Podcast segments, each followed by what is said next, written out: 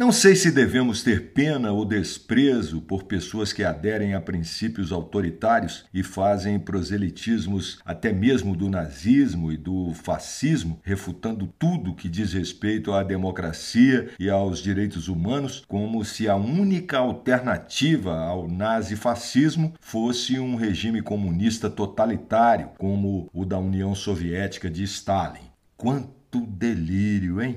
O episódio hashtag 31, Todos Somos Irmãos, fala de fraternidade, com o destaque de trechos da encíclica Fratelli Tutti, do Papa Francisco. Eu sou Eugênio Magno e este é o podcast Política com Fé. Se você quer saber o que a política tem a ver com a fé e a espiritualidade, está no lugar certo. Fé e política são duas grandezas a serem compreendidas e harmonizadas.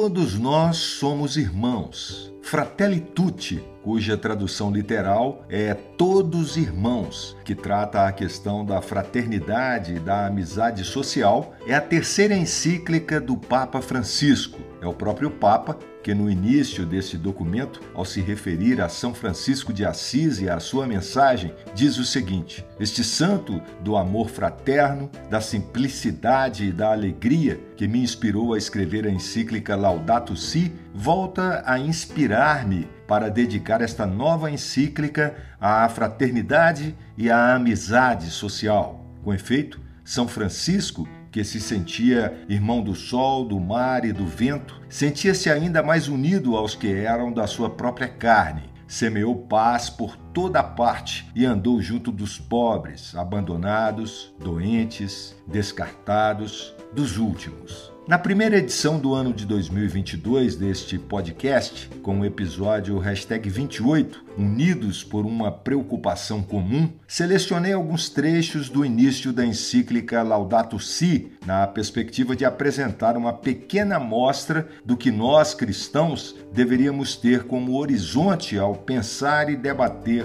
a política à luz da fé. Especialmente neste ano, que é ano de eleições majoritárias em nosso país e que oferece ao povo brasileiro a chance de interromper nas urnas, de forma legítima, pacífica e democrática, a continuidade dessa sanha incontrolável pela violência e pela negação das mais importantes conquistas científicas, sociais e de solidariedade humana, vale a pena voltar com o Papa Francisco. Na oportunidade, vale destacar que este projeto autoritário extremista em curso no Brasil não é exclusividade nossa. Trata-se de um movimento mundial muito bem arquitetado, com grandes investimentos de um segmento importante dos poderosos e que vem sendo gestado há mais de uma década, com várias ramificações e que tem conquistado uma quantidade expressiva de neófitos no campo da política. Sinceramente, não sei se devemos ter pena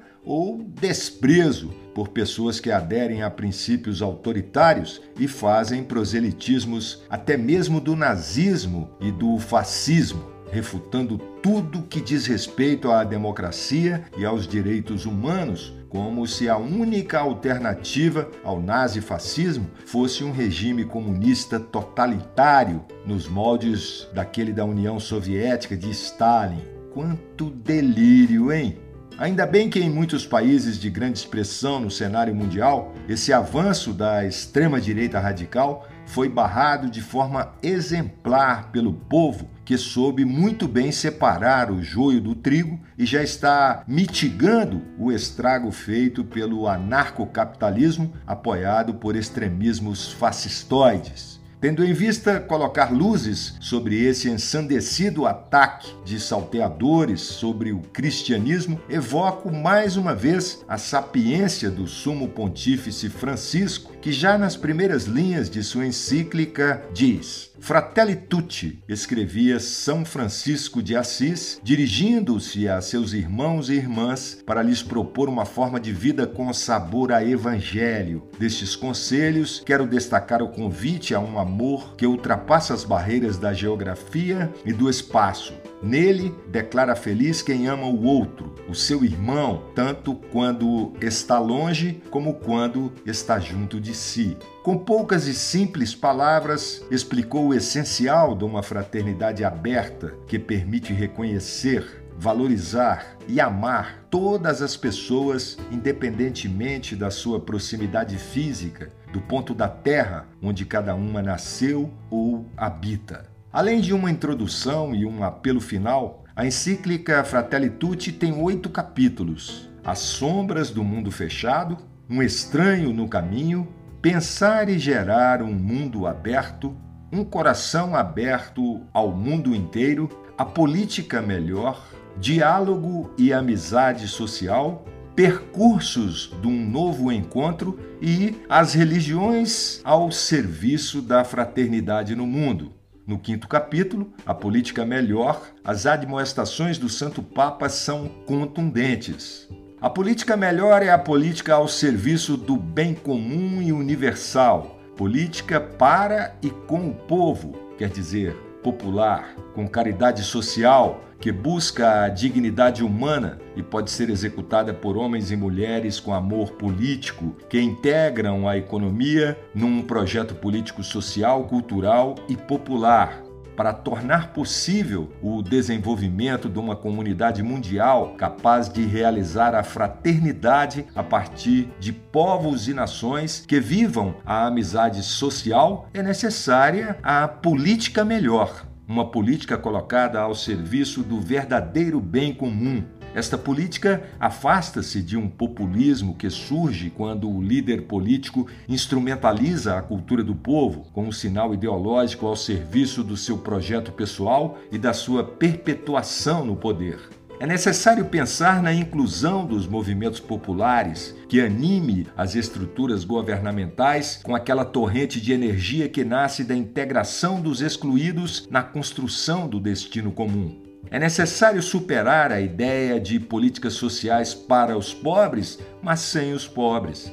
É necessária uma reforma tanto da Organização das Nações Unidas como da arquitetura econômica e financeira internacional para que se verifique uma concretização real do conceito de família de nações. A justiça é indispensável para obter a fraternidade universal. A política não deve submeter-se à economia e esta não deve submeter-se aos ditames e ao paradigma eficientista da tecnocracia.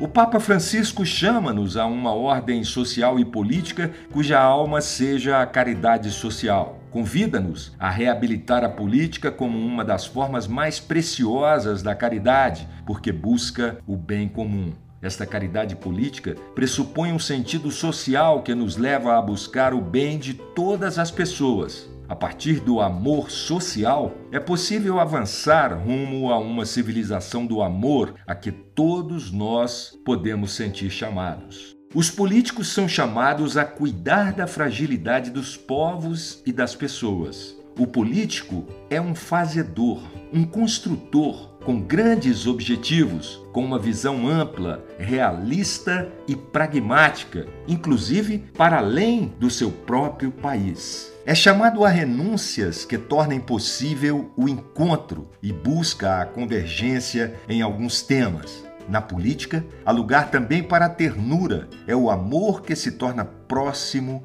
e concreto é um movimento que brota do coração e que os homens e as mulheres mais valentes e fortes têm percorrido.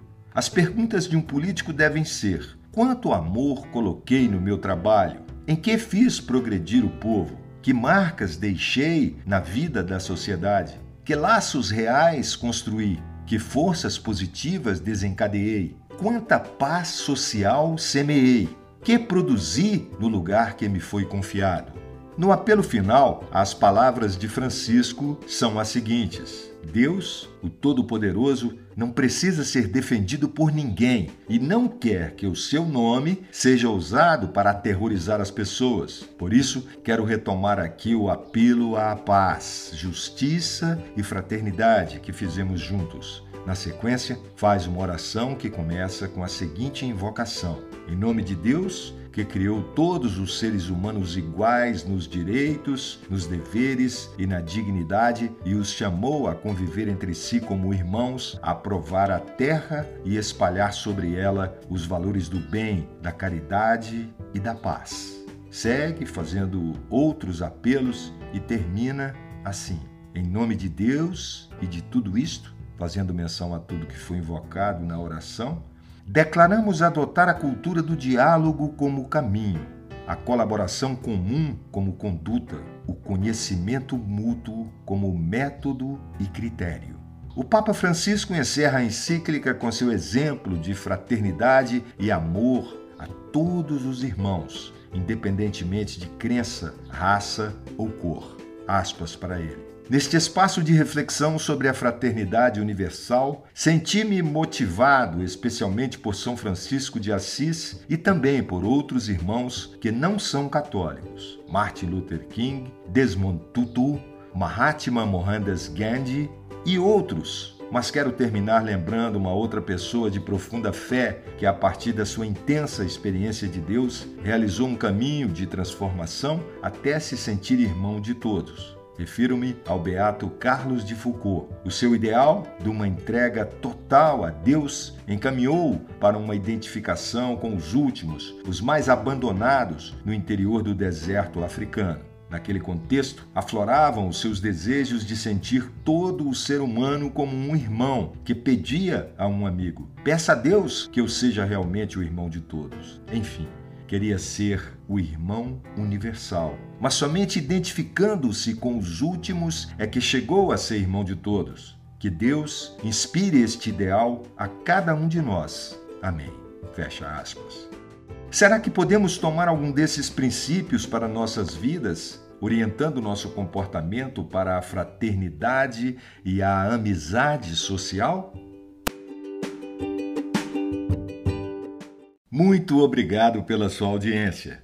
Clique no botão seguir e seja avisado sempre que um novo episódio estiver disponível. Compartilhe o podcast com seus amigos. Este episódio, hashtag 31, Todos Somos Irmãos, traz importantes admoestações do Papa Francisco, retiradas da encíclica Fratelli Tutti, em que ele fala sobre a importância da fraternidade universal. Meu nome é Eugênio Magno e este é o Política com Fé, o podcast que educa e contribui para diminuir o número de analfabetos políticos no Brasil. Primeiro de março tem episódio novo. Receba um abraço e meus votos de paz.